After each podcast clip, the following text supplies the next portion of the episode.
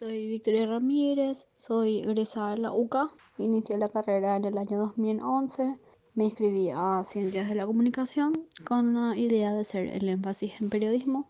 Eh, culminé la carrera en 2015 y defendí la tesis en 2016. Retiré mi título en 2017. Eh, la materia que más me gustaba era periodismo e investigación. Con la profe lloré. Tengo muy buenos recuerdos de todos mis profesores y con otras las profesoras, la que recuerdo súper bien, la profe Dania, que me ayudó muchísimo con todo el tema de la tesis. Y tengo muy buenos recuerdos de la facultad, muy buenos aprendizajes, eh, excelentes compañeros.